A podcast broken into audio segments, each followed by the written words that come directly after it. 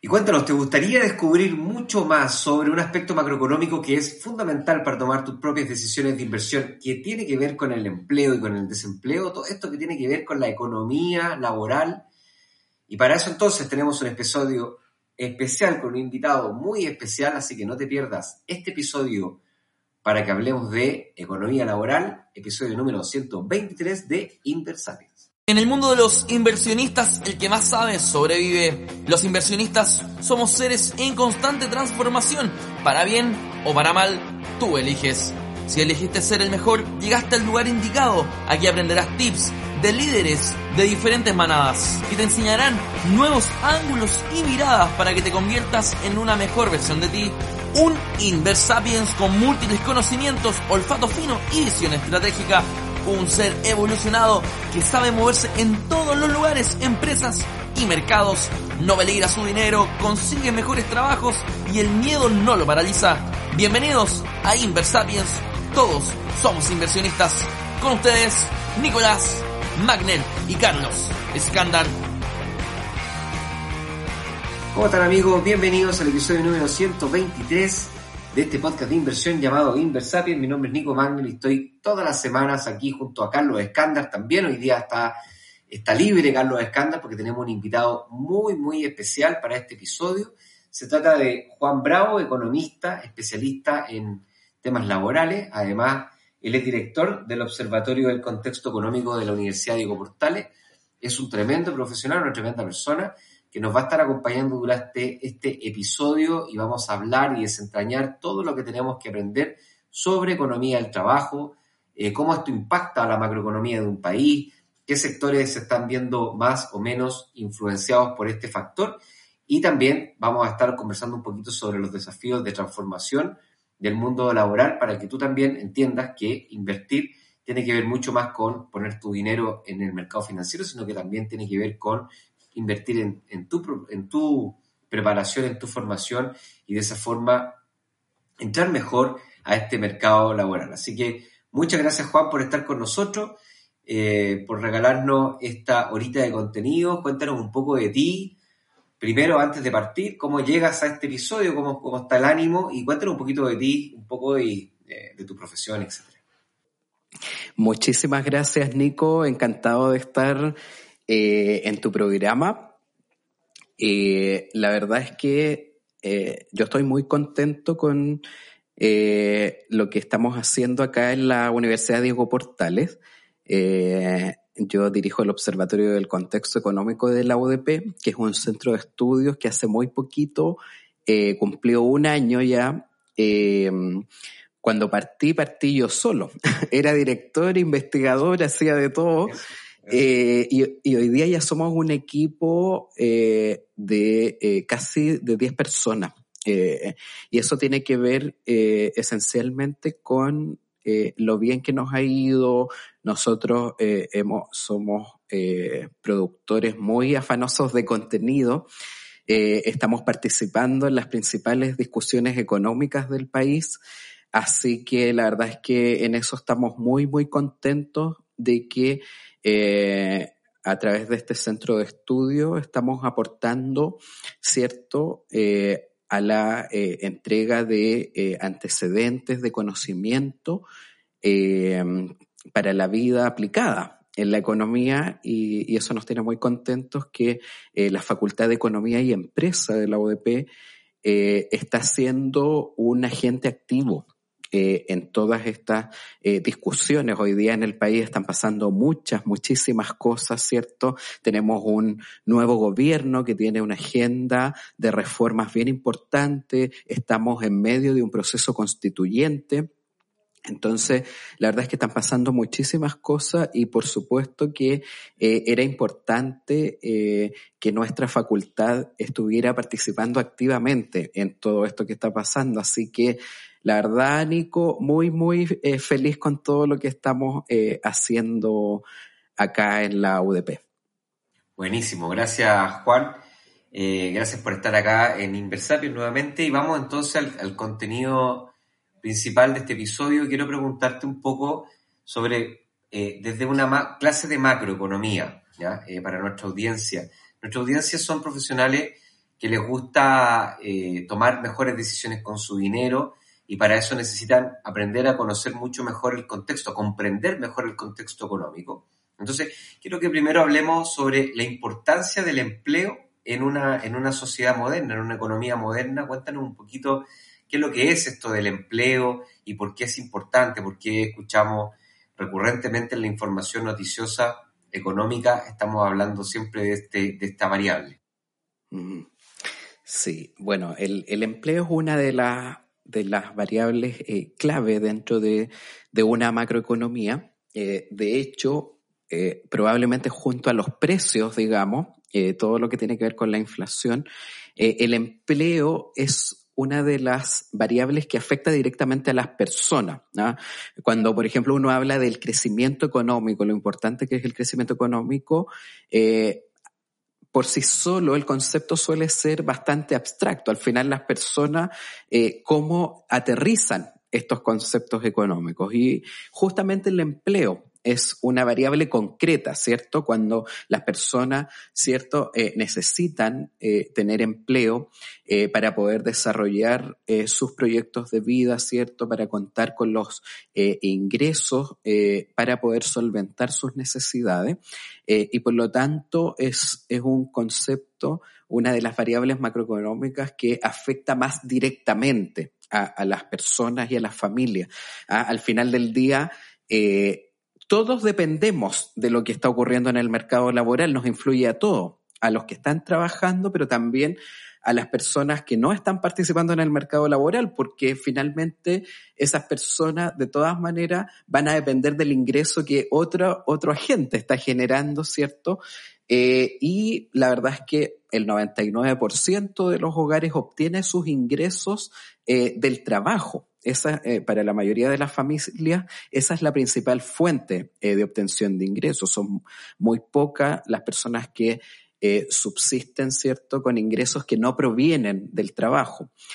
la mayoría de las personas obtiene por lo menos alguna porción de sus ingresos de, del trabajo y por lo tanto el mercado laboral es clave. Entonces, la verdad es que eh, esa es la manera en que uno, uno aterriza esto. ¿ah? De, eh, cuando uno dice por qué es importante, por ejemplo, eh, que una economía crezca, bueno, justamente porque permite o facilita, digamos, un, un, ambiente económico propicio para la generación de empleos de mejor calidad. así que, así que en ese sentido, eh, esta es una variable muy relevante, eh, especialmente en una sociedad que busca eh, valorar, ¿cierto? Es un valor el trabajo y el esfuerzo. Mm. Yo, yo, ahí, yo quería complementar, antes de que, que entre a esa parte del, del, del, trabajo, quería además decir, lo que tú dices está muy bueno, es una nueva mirada, yo no lo había visto desde esa perspectiva. Y también le quiero decir a la audiencia que no olvidemos que la economía eh, no siempre ha existido. Hoy día las, generaciones piensan que la economía siempre estuvo. Entonces, eh, esta cuestión es dinámica y va por un lado, va para otro, pero siempre estuvo. Y la verdad es que no. La verdad es que la economía es joven, es una de las ramas más jóvenes, de las ciencias más jóvenes incluso que, conocemos.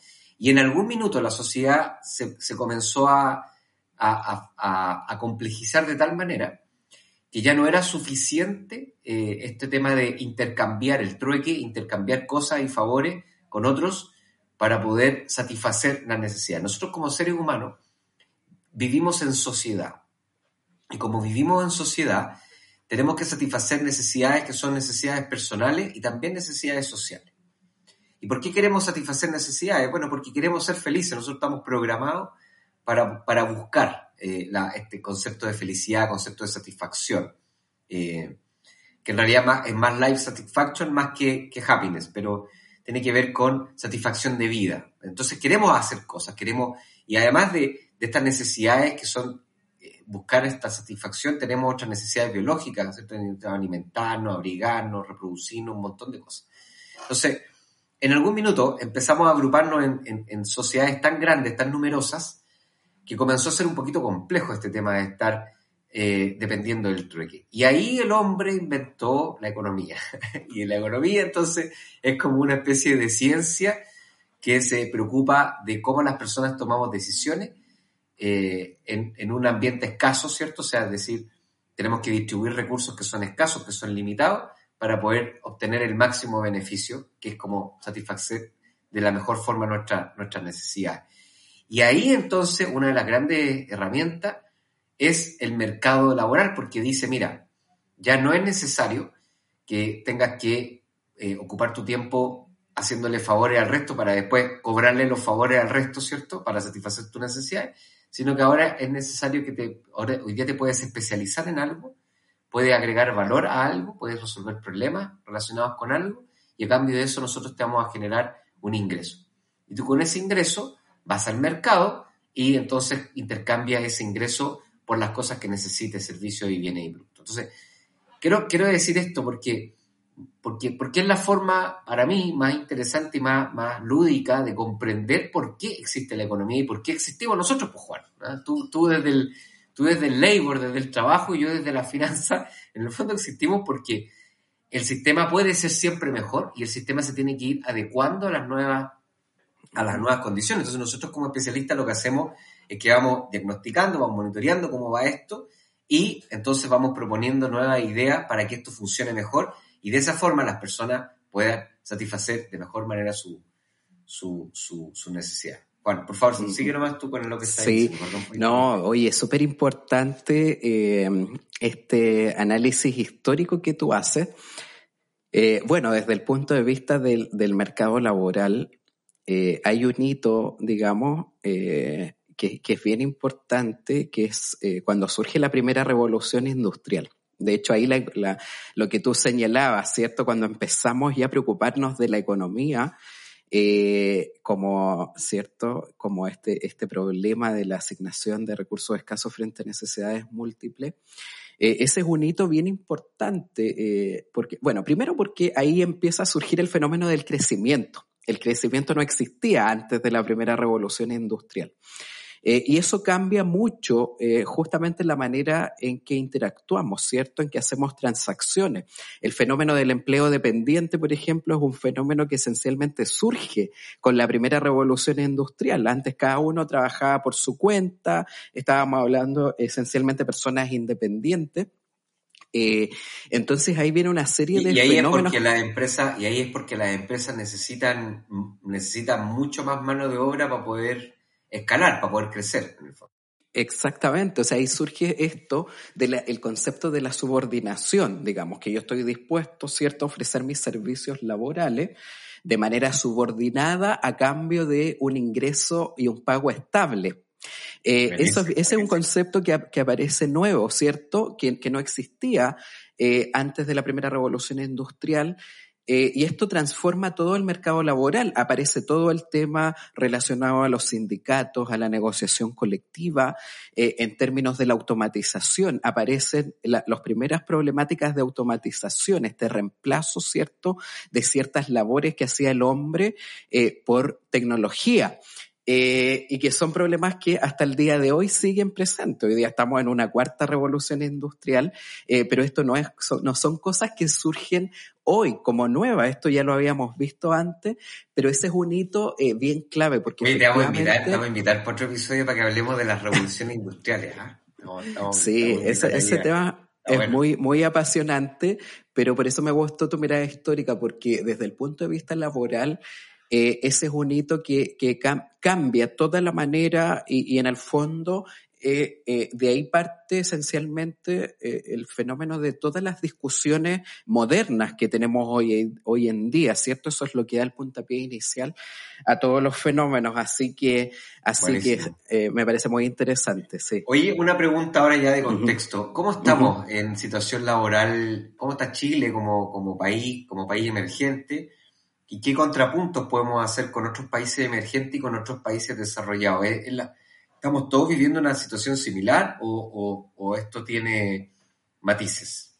Sí, eh, no, la verdad es que Chile, eh, dentro del, contexto latinoamericano, eh, le ha ido bastante mejor. Es una economía que se ha recuperado relativamente rápido, por lo menos en lo que es producción, ¿cierto? Si uno habla del nivel de producto, de PIB, eh, ya nos recuperamos el año pasado. El empleo ha andado más lento eh, que eso. Eh, las últimas cifras eh, que tuvimos, ¿cierto?, del INE para el trimestre eh, diciembre 2021, febrero 2022, nos hablan que todavía faltan 295 mil empleos para recuperar eh, los niveles de empleo prepandemia. Eh, se ha recuperado la mayor parte. Aquí hay que, hay que recordar eh, que la pandemia destruyó dos millones de empleos, ¿ya? Eh, eso ocurrió en un periodo de apenas tres, cuatro meses, digamos, fue un, un, un, un shock demasiado fuerte al mercado laboral. Entonces hemos recuperado la mayor parte, pero no está todo recuperado. Y esa es como una primera meta, eh, volver al nivel prepandemia, eh, al nivel de empleo que teníamos en la prepandemia. Pero eh, uno debería pensar en una segunda meta, que es eh, que tenemos que recuperar no solo el nivel de empleo, sino que un indicador que se llama recuperar la tasa de ocupación laboral.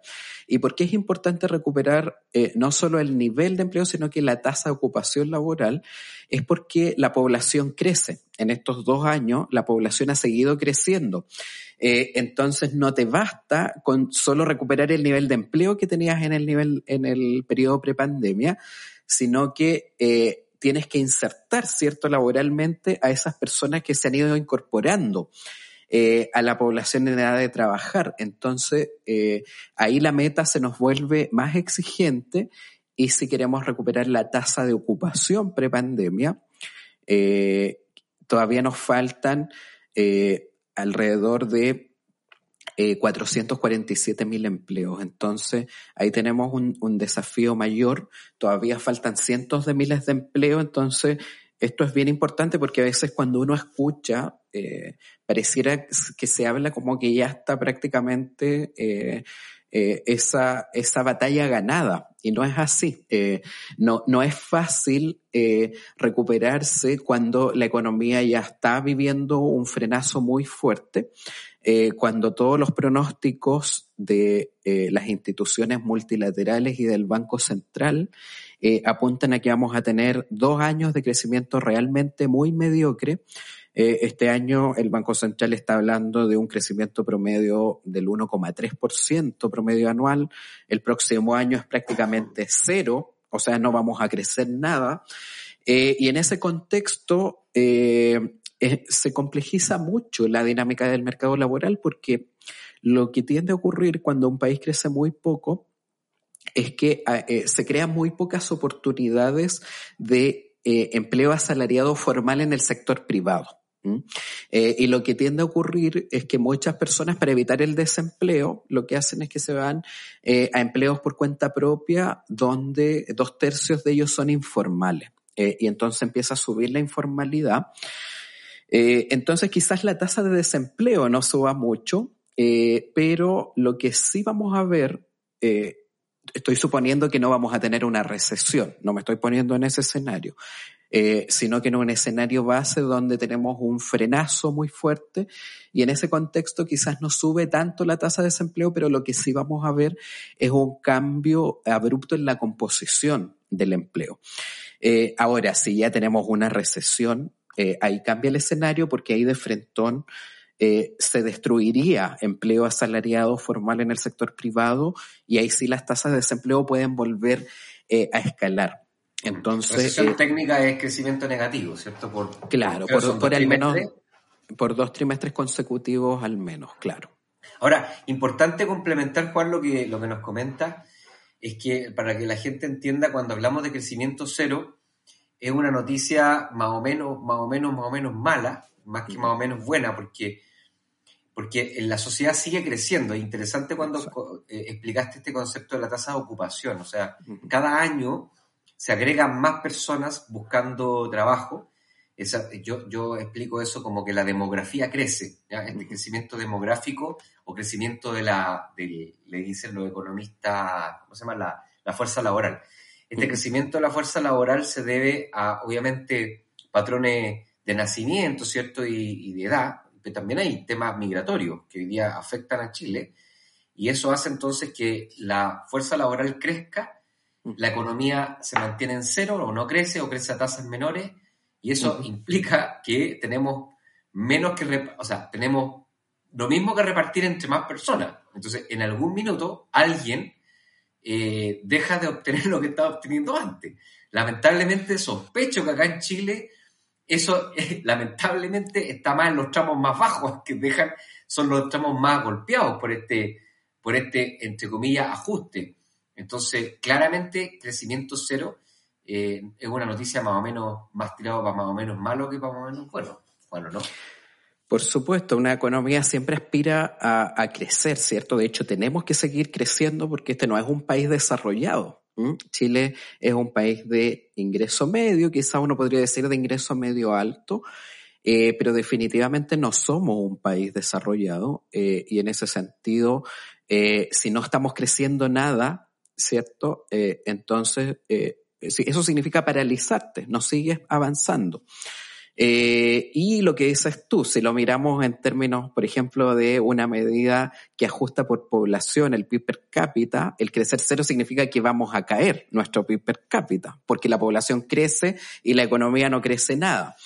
Eh, respecto a lo de la, de, la migración que tú comentabas, claro, la verdad es que desde el punto de vista económico, el impacto de la migración eh, es ambiguo. Es ambiguo porque, claro, por un lado es cierto que aumenta la fuerza laboral en el país. Eso, eso en economía diríamos aumenta la oferta laboral, ¿cierto? Hay más personas que ofrecen sus servicios en el mercado laboral. Eh, y desde ese punto de vista, lo que diría la teoría económica es que aumenta el empleo, pero bajan los salarios. Eh, sin embargo, eh, ese no es el único efecto que genera la migración. los migrantes no solo vienen a buscar un empleo, los migrantes también demandan bienes y servicios y eso significa, eh, por lo tanto, activar la demanda por en los mercados de bienes y servicios y eso eleva el empleo.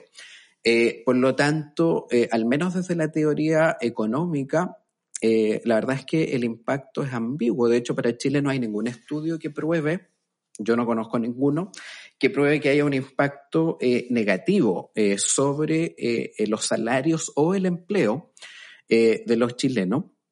Eso no, no quiero decir que no exista, solo estoy diciendo que al menos todavía no hay evidencia empírica que lo haya demostrado y que desde la teoría económica ese impacto es ambiguo. así es, una buena, es una buena aclaración esa, Juan, y, qué bueno que lo, lo dices porque tal vez se entendió como no quiero que se entienda mi opinión, es decir, es mala noticia que la economía crezca cero cuando la demografía crece muy rápido. Entonces, si estamos, y, comparto contigo, tuvimos una muy buena noticia el año pasado porque nos recuperamos muy rápido de lo que perdimos. Por eso las tasas de crecimiento fueron, fueron altas eh, el, el año pasado. Sin embargo, como ya recuperamos el nivel, lo que viene hacia adelante es un crecimiento cercano a cero. De hecho, se recortó hace poquito el Fondo Monetario Internacional, recortó las tasas de crecimiento para toda la economía emergente. ¿ah? Eh, así que, no es que no es que pasa por Chile, sino que para toda la economía emergente, por varias razones. En el episodio anterior ahí explico qué pasó, pero la cosa es que cero es el crecimiento. Entonces, si crecemos cero, entonces, y la demografía crece, evidentemente hay una disminución en el PIB per cápita. Y eso entonces, si uno le suma este efecto migratorio, eh, evidentemente eso hace que la demografía crezca más rápido.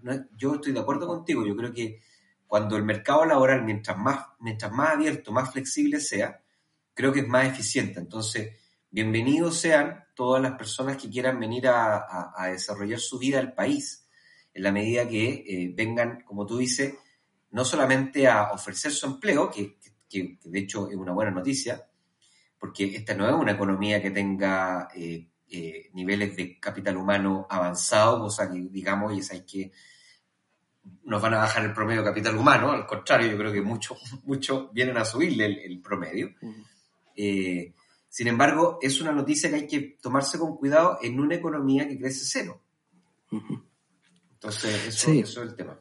Sí, no, absolutamente. Eh, no, sí, el, el, tema, bueno, el, tema de la migración es bien interesante, también es uno de los temas que, que yo analizo.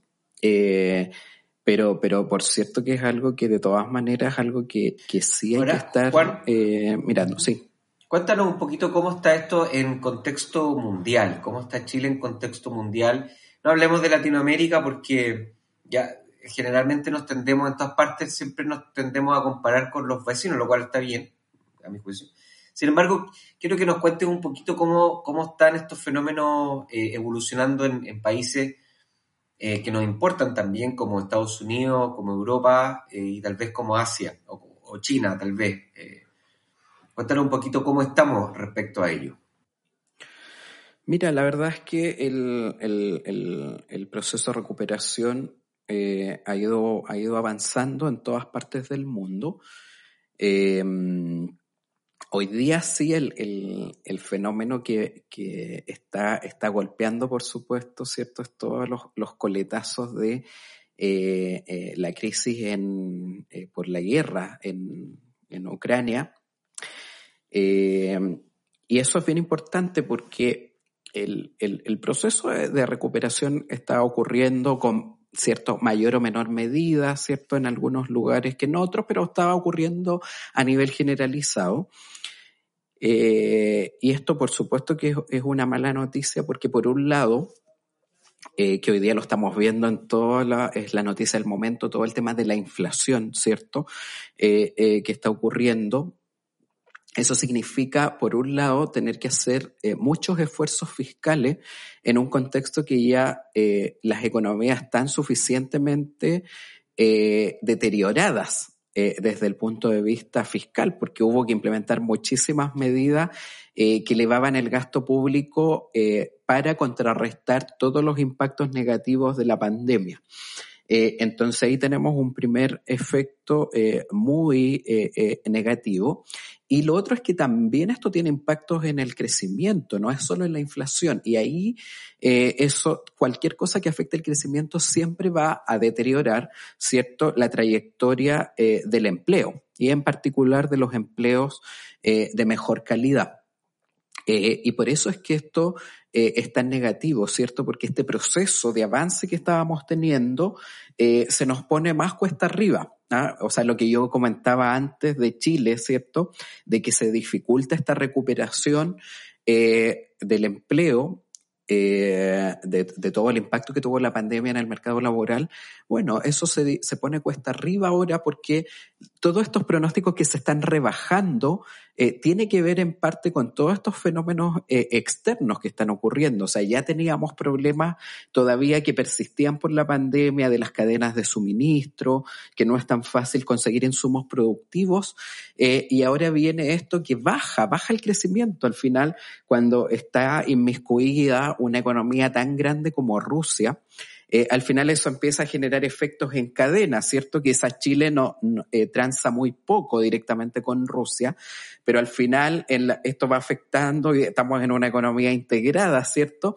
Eh, entonces, si esa economía va a caer en una recesión, eso va a empezar a afectar obviamente primero a todos los países que transan más directamente con ellos, eso significa que va a golpear en primer lugar, ¿cierto?, a las economías europeas, eh, y ahí eso empieza entonces a trasladarse al resto del mundo, y por eso es que todos los pronósticos se están ajustando a la baja, y eso eh, obviamente que eh, daña, daña nuestras perspectivas de recuperar empleos de, de buena calidad, así que yo te diría que en términos internacionales ese proceso iba avanzando eh, a, buenos ritmos. En las economías desarrolladas, la, verdad es que estaba avanzando bastante bien, pero esto viene a poner cierto un freno, un freno a ese avance que estábamos teniendo. Y eso es algo global, no es algo de acá ni de la región, de alguna región en particular.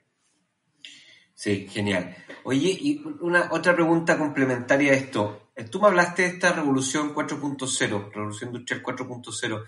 Cuéntanos un poquito entonces, porque esto tiene como dos, dos fases, ¿cierto? Una fase, una fase, mm, una, una, una parte como que a los, a los, economistas nos encanta, que es la parte como macro, ¿ah? que es como ah, ver como las piezas de un las piezas de un, de un gran de un gran Monopoly moviéndose y las cosas las cosas como funcionando súper bien, o sea, no, funcionando bien, pero al menos encajando, ¿ah? crecimiento y tantas cosas que nos encantan a los economistas, pero también hay un mundo micro.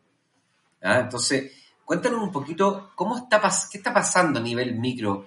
Eh, efectivamente, yo siento, tiendo a pensar de que la, pandemia transformó un poquito esta, esta, esta como relación laboral, rutina laboral. Eh, tal vez las empresas también están viviendo su propio proceso de transformación, que, que, los expertos le llaman transformación digital, ¿cierto? Que tiene que ver con, no, no, no solamente con digitalizar procesos, sino que ahora tiene que ver con una, con una eh, digital mindset, que le dicen, que es como una mentalidad digital, eh, cambiar sus propuestas de, de valor, transformar sus canales de suministro, sus canales comerciales, etcétera, etcétera, etcétera. Entonces, todas esas cosas también empieza como a exigir un tipo de trabajo que, puede haber ahí alguna brecha, ¿cierto? Porque tal vez yo soy empresa, tal vez quiero crecer, eh, sin embargo no puedo crecer producto de que el mercado laboral no me está ofreciendo lo que yo necesito para poder, eh, eh, digamos, hacerlo. Entonces, por lo tanto, el empleo puede verse deteriorado no solamente por, porque no hay crecimiento, no hay voluntad, no hay inversión, no hay perspectiva eh, futura de del sector privado, sino que tal vez puede verse un poquito restringido producto de este, de este como mala, o, no, no quiero decir mala, pero tal vez desajuste en la oferta laboral. Cuéntanos un poquito de eso. Sí, absolutamente. Eh, eh, en, el mercado laboral hay descalce, ¿cierto?, entre las demandas del sector productiva y la oferta formativa. Eh, de hecho, acá en Chile tenemos un, problema bien grave en todo lo que es nuestro sistema de capacitación y formación continua, porque toda la eh, la evidencia que tenemos para Chile dice que eh, nuestros sistemas de capacitación eh, no aumentan ni los salarios ni la empleabilidad. Y eso significa, por lo tanto, que la productividad laboral no se está incrementando con nuestras capacitaciones, con nuestra formación continua. Y eso es muy grave porque al final del día, en, en contextos eh, como el que estamos viviendo, ¿cierto? De este eh, de cambio tecnológico acelerado, eh, aquí se derrumba este paradigma que quizás nos enseñaban a nosotros cuando niños, que a uno le decían, mira, tú tienes que estudiar, sacar una carrera para que entonces después todo el resto de tu vida trabaje. Eso era más o menos el paradigma. Los primeros años de tu vida, dedícate a estudiar y después todo el resto de tu vida trabaja, eh, eh, usas ese capital humano que generaste para trabajar. Y la verdad es que hoy día eh, esta, esta situación lo que nos obliga es a estar permanentemente aprendiendo. o sea, los conocimientos van quedando obsoletos. Y, esto, y esto ocurre a todos los niveles, no, no es algo que solo afecte a los segmentos de baja calificación. Eh, en el segmento de en, todos los empleos de, mayor calificación está ocurriendo. Uno tiene que estar aprendiendo, por ejemplo, permanentemente en el caso de los economistas. aparecen nuevos software, aparecen nuevas técnicas. Entonces, si uno no está actualizándose, va quedando obsoleto, eh, eh, va quedando rezagado. Eh, eh, entonces se le dificulta, por ejemplo, hacer investigación y así ocurre en muchas eh, profesiones. Entonces, eso, en, general, esto implica un, cambio de paradigma bien importante de, eso. Mira, ya, ya no hay que estudiar los primeros años de la vida para después dedicarse a trabajar, sino que hay que estar permanentemente aprendiendo, porque si no, uno queda obsoleto. y ahí entonces hay la, la Comisión Nacional de Productividad relevó este problema eh, con un informe que sacaron el año 2018 que tenemos eh, problemas graves en nuestro sistema de eh, capacitación y formación continua, pero también en el fondo en nuestro sistema educativo, porque en el fondo esto, esto parte desde un cambio desde los niveles más básicos de educación, porque es, la lógica es, es, tan distinta de que a uno desde muy niño le tienen que enseñar las técnicas para aprender a aprender. Uno tiene que estar permanentemente aprendiendo y eso significa un cambio de paradigma desde los niveles educativos eh, más primarios. Eh, entonces, entonces ahí eh, viene la pandemia que lamentablemente retrasó eh, varios de esos cambios. Fíjate que antes de la pandemia había un proyecto de ley para mejorar varias cosas de nuestro sistema de capacitación. Eh, y obviamente con las urgencias que generó la pandemia, ese proyecto quedó absolutamente de lado porque había otras prioridades en ese momento más urgentes. y en paralelo, lo que generó la pandemia, que lo comentaste tú, es que bueno, se destruyen dos millones de empleos, pero cuando tú tienes una destrucción tan masiva de empleo, y entonces después de eso viene una recuperación, las empresas toman decisiones, dicen, bueno, yo quiero recuperar mi nivel de empleo que tenía prepandemia, o quizá, como ya desvinculamos mucha gente, quizá es la hora de implementar un cambio tecnológico que queríamos hacer hace tiempo, pero que no lo habíamos hecho, ¿cierto? Eh, pero quizás en esos momentos es más, es más factible, cuando tú te tienes que repensar. Exactamente, y justamente más, con un, más con, un experimento que duró un año y medio, dos años para muchas empresas, que era como, oye, ¿qué pasaría? Imagínate el 2018, estamos conversando, ¿qué pasaría si es que toda la gente trabaja un día desde la casa?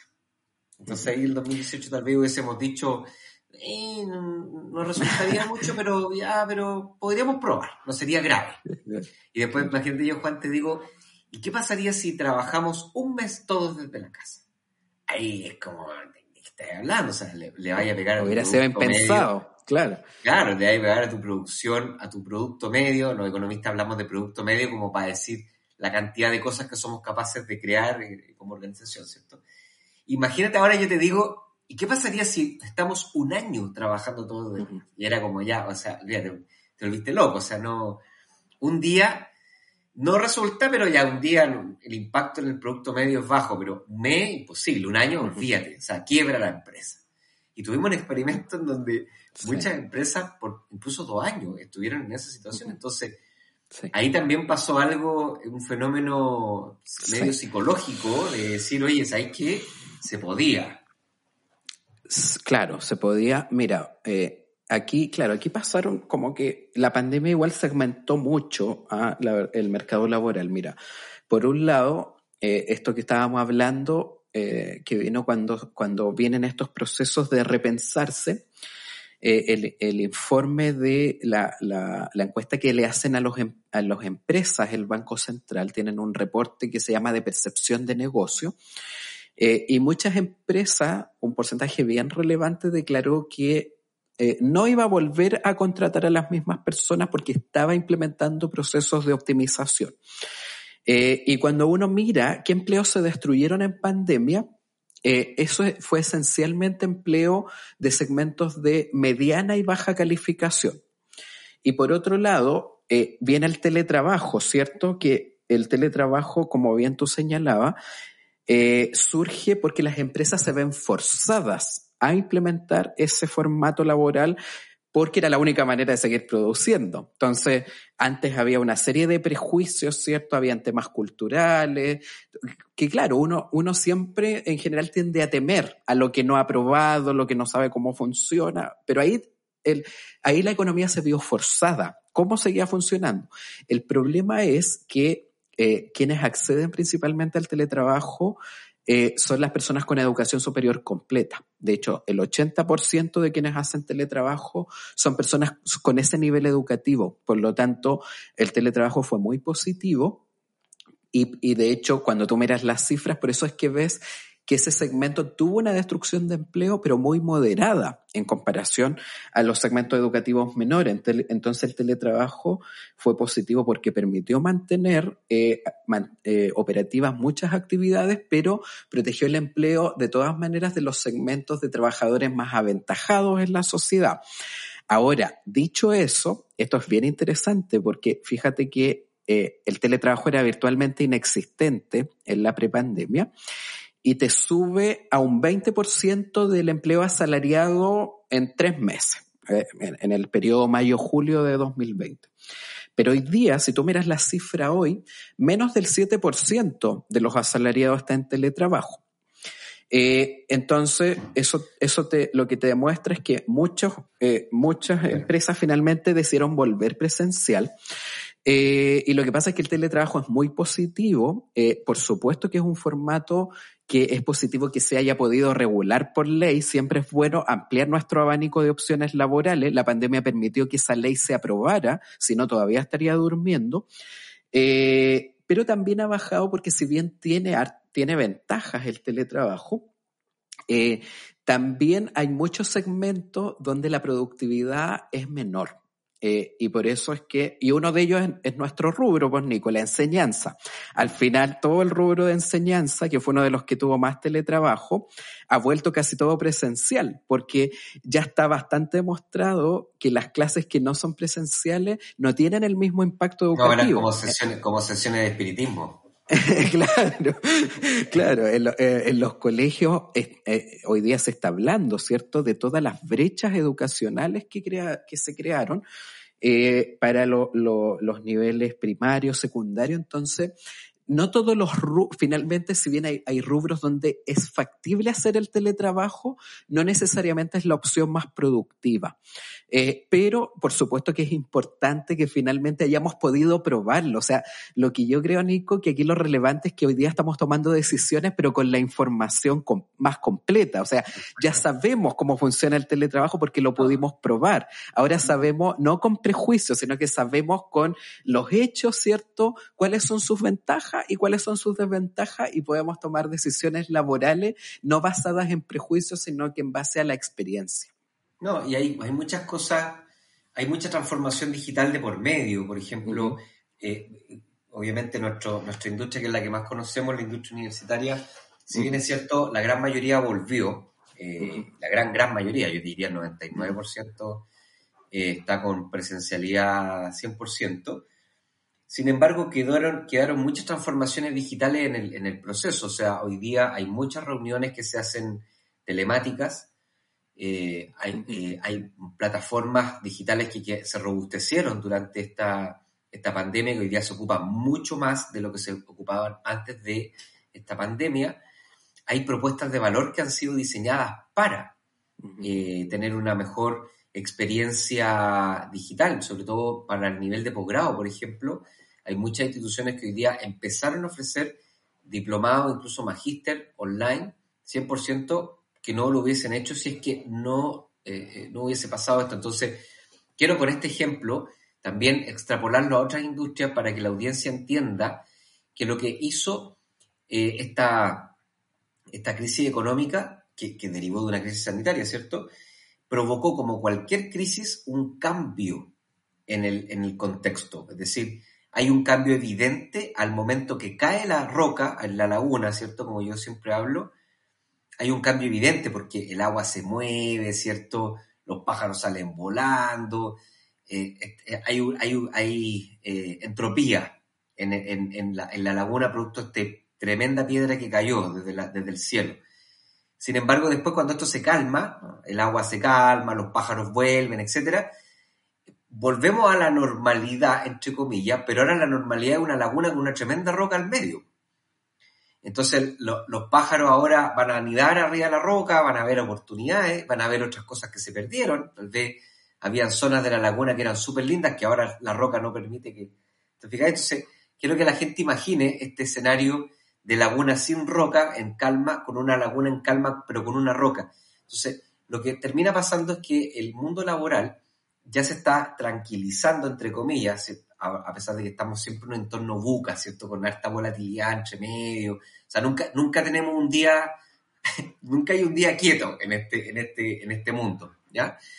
Eh, sin embargo, entre comillas, esta tranquilidad eh, hoy día es una tranquilidad transformada, o sea, son empresas distintas a las empresas que veíamos en 2019, antes, incluso acá en Chile, antes de, la, de este estallido de octubre. Entonces, eso también debería a nuestra audiencia invitarla a reflexionar eh, cómo todo esto que hemos estado conversando con Juan, yo lo puedo implementar, y voy a ir hacia allá ahora, Juan.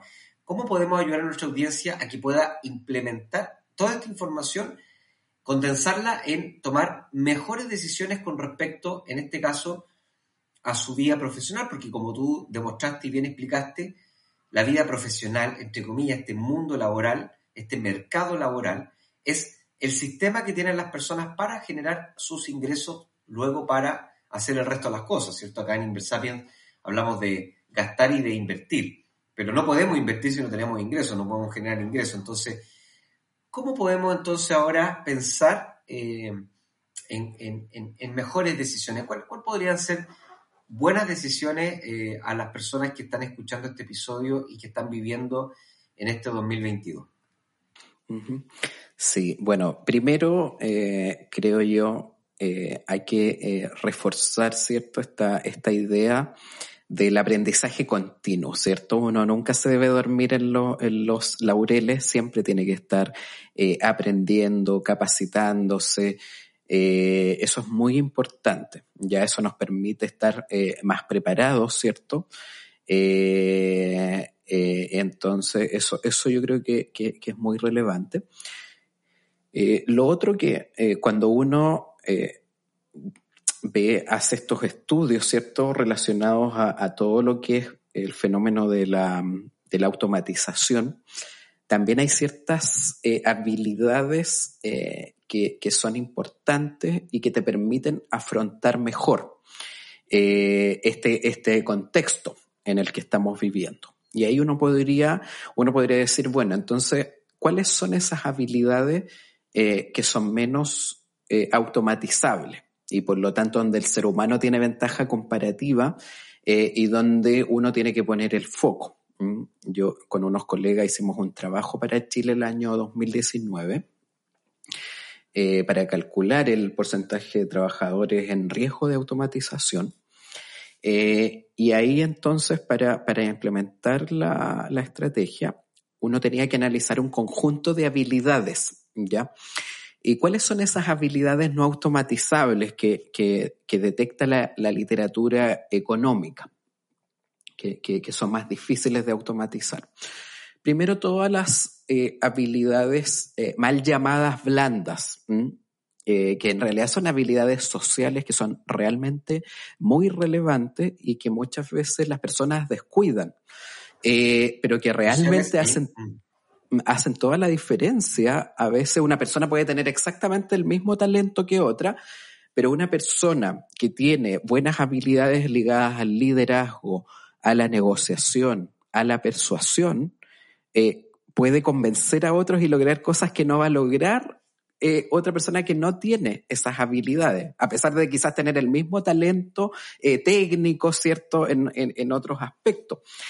Y esas cosas generan un valor, tienen una productividad diferente, entonces ese es uno de los elementos que, por ejemplo, para las tecnologías más difíciles de poder reemplazar.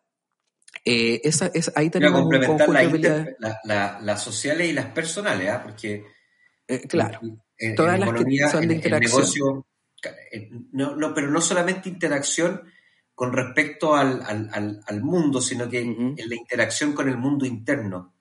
Eh, porque, porque, por ejemplo, hay, hay temas relacionados con la motivación.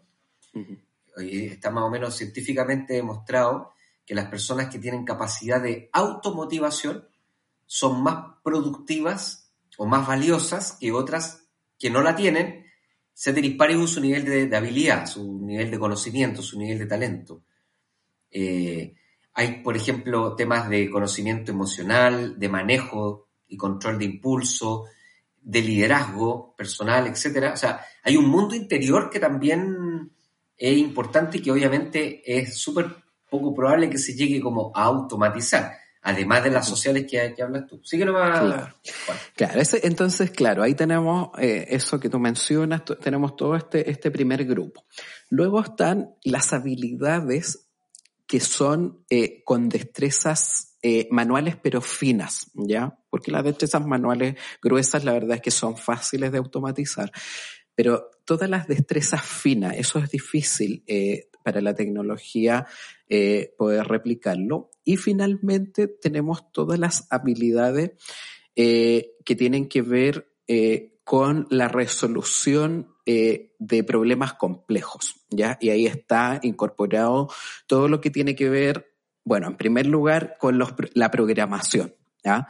O alguien tiene que programar estas tecnologías, todo lo que tiene que ver con la inteligencia artificial. Entonces, por supuesto que ellos son eh, por lejos los que van más avanzados eh, en esta carrera, entre comillas, y los que están más protegidos. Eh, de hecho, hay, hay varios estudios, esto sale regularmente en las noticias, que hay déficit de programadores, ahí hay un área eh, muy fructífera eh, hacia adelante. Todo lo que tiene que ver eso con, con la, la, parte, digamos, de resolver, usar matemáticas complejas, ¿cierto?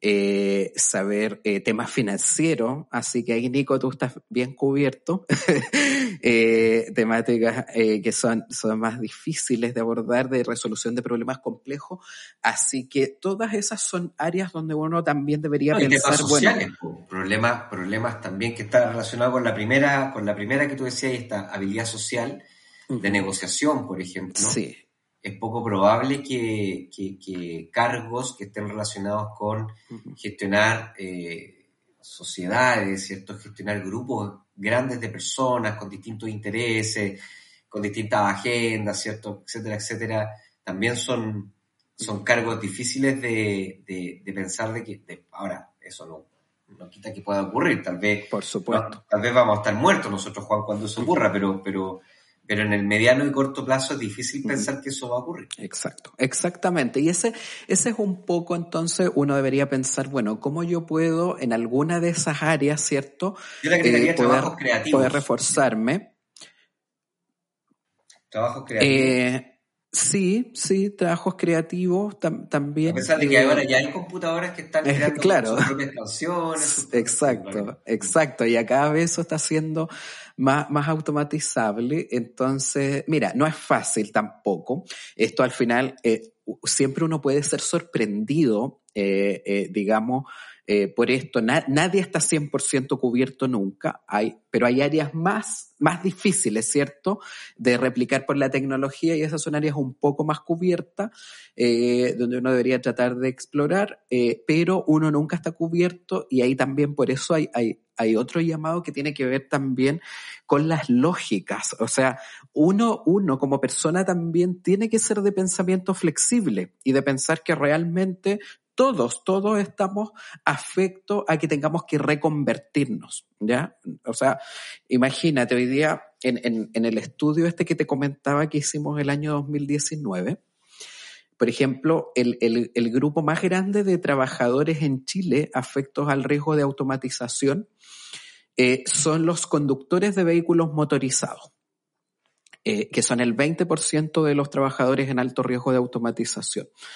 Eh, y claro, y la razón es que si bien hoy día no existe el vehículo autónomo todavía, pero ya hay varios prospectos ahí, todavía no se lanzan al mercado, pero claro, esas, las, las, las habilidades que tú tienes que usar al desempeñar ese trabajo, casi todas son eh, replicables por algoritmo y por lo tanto automatizables.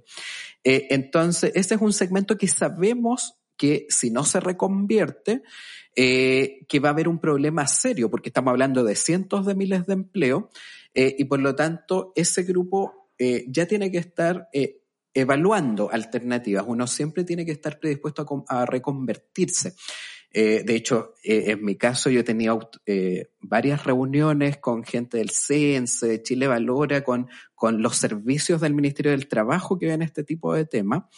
Y estas son cosas que para ellos son importantes, saber dónde están los nichos de trabajadores que, que, va, que ellos, ellos como política pública tienen que ayudar a reconvertirse. Entonces, heavy, esta, esta información es bien importante. Ya ocurrió con los cajeros, por ejemplo. Ahí llegamos tarde. Eh, te fijas, y los cajeros eran uno de los rubros que nosotros nos daban también eh, como uno de los segmentos con alto porcentaje de trabajadores en alto riesgo. Pero hay otros donde todavía no hemos llegado tarde, pero hay que empezar a actuar desde ya. Y, y, y, lo, ¿Mm? sí, y complementando, es que además la reconversión es mucho más difícil hoy día, porque sí. cuando, cuando pasa, yo siempre también en clase les cuento la historia del salitre, ¿cierto? Cuando aparece el, el salitre sintético, y empiezan a, a, las grandes migraciones desde el norte a, a Santiago, eh, y, claro, la gente pasó de empujar una carretilla con salitre a empujar una carretilla con cemento. Entonces, la reconversión, si bien es cierto, siempre hay desafíos, porque hay un cambio de vida, hay un cambio, hay un, hay un trauma eh, gigante, ¿cierto? Hay, hay, un montón de factores que son muy complejos de, de, atacar. Esto no es enseñarle algo nuevo a alguien y ya está, sino que hay un montón de eh, variables psicológicas de resistencia al cambio, de adaptación, etcétera. Exacto. Pero, pero, pero dejando toda esa complejidad, ya por lo menos la parte de, la parte como de capacitación era, era menor porque era como, oye, la carretilla tiene estas características con salitre, tiene características similares con cemento. Pero ahora estamos hablando de pasar de pasar de hacer algún, algún empleo, entre comillas, mecánico a tener que aprender o a programar o, aprender, o, aprender alguna destreza manual fina o aprender eh, a, dirigir o tener variables sociales interpersonales elevadas. Entonces, es heavy, encuentro yo. O sea, el cambio es mucho más, más fuerte. El desafío, Nico, es, es, gigantesco y, por eso a mí me, eh, me preocupa lo, eh, lo lento que avanzamos en esto porque hay que, aquí en Chile hay que reformar completa la arquitectura del sistema de formación continua y reconversión laboral. Eh, por todo lo que hablábamos, es una, la, en lo que es capacitación no tiene impacto productivo, los, los, cursos, imagínate, ni siquiera te evalúan lo que aprendiste, te, te, tú apruebas con 75% asistencia, o sea, ir a un lugar, ¿qué te dice? Nada, o sea, uno tiene que ver aprendizaje, los cursos son muy cortos, muchas veces son absolutamente, eh, no, no, no dicen relación, ¿cierto? Eh, con las habilidades que necesitan los trabajadores, o sea, tenemos una serie de problemas. Y el otro problema que tiene Chile es que no tiene un marco nacional de cualificaciones que lo tiene eh, la mayoría de los países desarrollados. y estos marcos son particularmente relevantes eh, lo que hacen estos marcos nacionales de cualificaciones es que eh, tienen una, ordenan los niveles de aprendizaje en una serie de niveles eh, y entonces los programas formativos de las universidades, de las instituciones técnicas, de la capacitación, se adecúan a estos niveles. Entonces, eh, pasas a un formato donde lo relevante no es la credencial en sí misma, sino que lo que realmente tú sabes hacer en cada uno de estos niveles del marco de cualificación. ¿Y cuál es la ventaja eh, de operar así? Es que cuando tú tienes que hacer una reconversión, eh, tú no partes de cero. Entonces, suponte tú que yo tengo el nivel 7 en un marco de 10 niveles. Bueno, si yo ya tengo garantizado, ¿cierto? Me certifiqué con un nivel 7, eh, cuando yo pase a otro programa no tengo que partir de cero, sino que el programa me tiene que aceptar desde el nivel que yo ya tengo. Eh, y eso es súper interesante, eh, como opera en la mayoría de los países desarrollados, porque tú, por ejemplo, con tu experiencia en el trabajo puedes ir subiendo niveles. Entonces, cuando entras a un programa, por ejemplo, no tienes que partir de cero si no lo amerita. Y acá en Chile no opera eso, pues tú tienes que partir de cero. Cada vez que quieres empezar, tienes que partir de cero. Eh, y eso obviamente que eleva el costo, hace más difícil las transiciones. Eh, y eso es algo en lo que es urgente avanzar. Esto ha estado en programas de gobierno de presidentes anteriores, pero los avances son bien escasos. Y eso es bien preocupante. No, no, me quiero, no me quiero ni imaginar lo lento que, si ya son lentos con temas que son así, pero urgentes, imagínate que Ayer estaban rasgando vestidura, yo aquí les pego con todos los a mis amigos políticos, así que no te, no te preocupes. Imagínate que ayer estaban todos rasgando vestiduras con el nuevo política reforma previsional, que es muy importante, que, son los mínimos aceptables. hace ocho años Exacto. que tienen esto durmiendo. Ocho años. Ocho años con esto. No son capaces de ponerse de acuerdo. Y ahora que esta cuestión no solamente explotó, sino que ya el caldo está en el suelo, o sea, ya eh, no, estamos en una situación, el muerto ya se murió, ¿cachai? En esa, en esa, en esa para estamos. Eh, ahora, recién, el tercer trimestre, van a presentar un proyecto de ley que seguramente van a discutir quizás hasta cuándo. Entonces, es un desastre. Entonces, imagínate estas cosas que son preocupaciones importantes más no urgentes. Imagínate cómo duerme esta cuestión. Exacto. Oye, Juan, oye, la conversación ha estado pero buenísima. Te vamos, pero esto te lo garantizo que la audiencia va a estar feliz.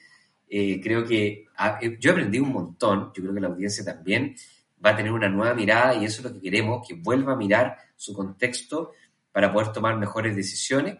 Creo que aquí en Inversapiens somos bien estoicos, ¿ah? creemos que el sistema no va a hacer mucho, sin embargo nosotros tenemos un montón de cosas por hacer para nosotros mismos y de esa forma aportar al sistema. Así que te agradecemos un montón, un montón, un montón esta hora de, contenido. Te vamos a volver a invitar porque quedan muchos temas abiertos, queda todo el tema de esta de historia de economía, que yo encuentro que es apasionante, y queda todavía muy abierto este tema de reconversión laboral, de este tema de descualificaciones por, por, por, por puestos laborales, bueno, etcétera. Hay un montón de cosas y por cierto, también te vamos a estar invitando para que nos ayude a comprender mejor el contexto desde tu posición como director del Observatorio del Contexto Económico acá de la Universidad Diego Portales. Así que, bueno, muchas gracias. Eh, muchas gracias. Para que te podáis despedir y invites a la audiencia a seguirte. ¿Dónde, ¿Dónde, quieres eh, que la gente te siga? Encantado. Oye, Nico, muchas gracias, ¿verdad? Lo he pasado súper bien aquí en la conversación. Eh, gracias por invitarme. No quiero, hablar, de finanzas, me decís. No, si no vamos a hablar de inversiones, Vamos, a hablar, vamos a hablar de economía, que está muy relacionada con la inversión. Así que espero que no, la pasado bien. De todas maneras, yo sí, en eso soy, soy bien estricto que uno siempre debe hablar de lo que uno es especialista. Entonces, yo, yo no me meto en temas que yo no domino. Mi especialidad son los temas laborales, me encanta, me apasiona. Así que gracias por no preguntarme cosas de, de finanzas, que ahí tú eres el experto. Eh, y no, yo, yo encantado de participar. La verdad es que nosotros como Observatorio del Contexto Económico justamente nos, nos interesa poder participar en estas instancias, ¿cierto? Eh, de, de, de, poder entregar, difundir información eh, y nosotros estamos permanentemente publicando eh, informes, documentos de trabajo, boletines, indicadores, así que eh, nos pueden seguir en nuestras redes sociales, en Twitter, OSECUDP, en, en Instagram lo mismo, OSECUDP y eh, nuestro sitio web, adivinen cómo se llama, osecudp.cl. Así que eh, así que ahí tienen nuestras coordenadas y a todos los que los interese entonces nos pueden encontrar eh, ahí. Ya pues, entonces más que invitado a seguirte en el observatorio, les recomiendo que vayan, se suscriban al canal que tienen los chicos en YouTube, este es muy bueno porque además están permanentemente subiendo noticias y subiendo contenido más que noticias. Y eso es bueno porque muchas veces, a mi juicio, eh, el, el ámbito noticioso a veces se pone muy noticioso y al ponerse muy noticioso pierde mucha profundidad y se vuelve muy, muy poco, eh, digamos, no hay mucho para masticar. En cambio aquí los chicos van desarrollando eh, investigación aplicada y, contenido relacionado, así que todos súper invitados al canal de YouTube que tienen. Así que nada más que despedirme, Juan, muchas gracias por estar acá nuevamente y, y del resto de la audiencia invitarlos a seguir el podcast. Si les gusta, denle like. Eh, cinco estrellas ahí en Spotify o en Apple Podcast. Y si quiere pasarle este episodio a alguna persona que usted cree que le puede servir para su propio objetivo, entonces más que invitado a seguir promoviendo este material. Mi nombre es Nico Magnin y nos vemos en otro episodio más la próxima semana de este podcast de inversiones llamado Inver Sapiens. Nos vemos. Chao, chao. Esperamos que este episodio te haya entregado el conocimiento para estar un paso más cerca de ser una mejor versión de ti. No te olvides compartir, comentar, déjanos tu valoración y ayúdanos a conectar con más inversionistas. Un gran abrazo y nos escuchamos la próxima semana en un nuevo capítulo. Pasa a la acción, aplica lo que aprendiste y conviértete en un Inversapiens.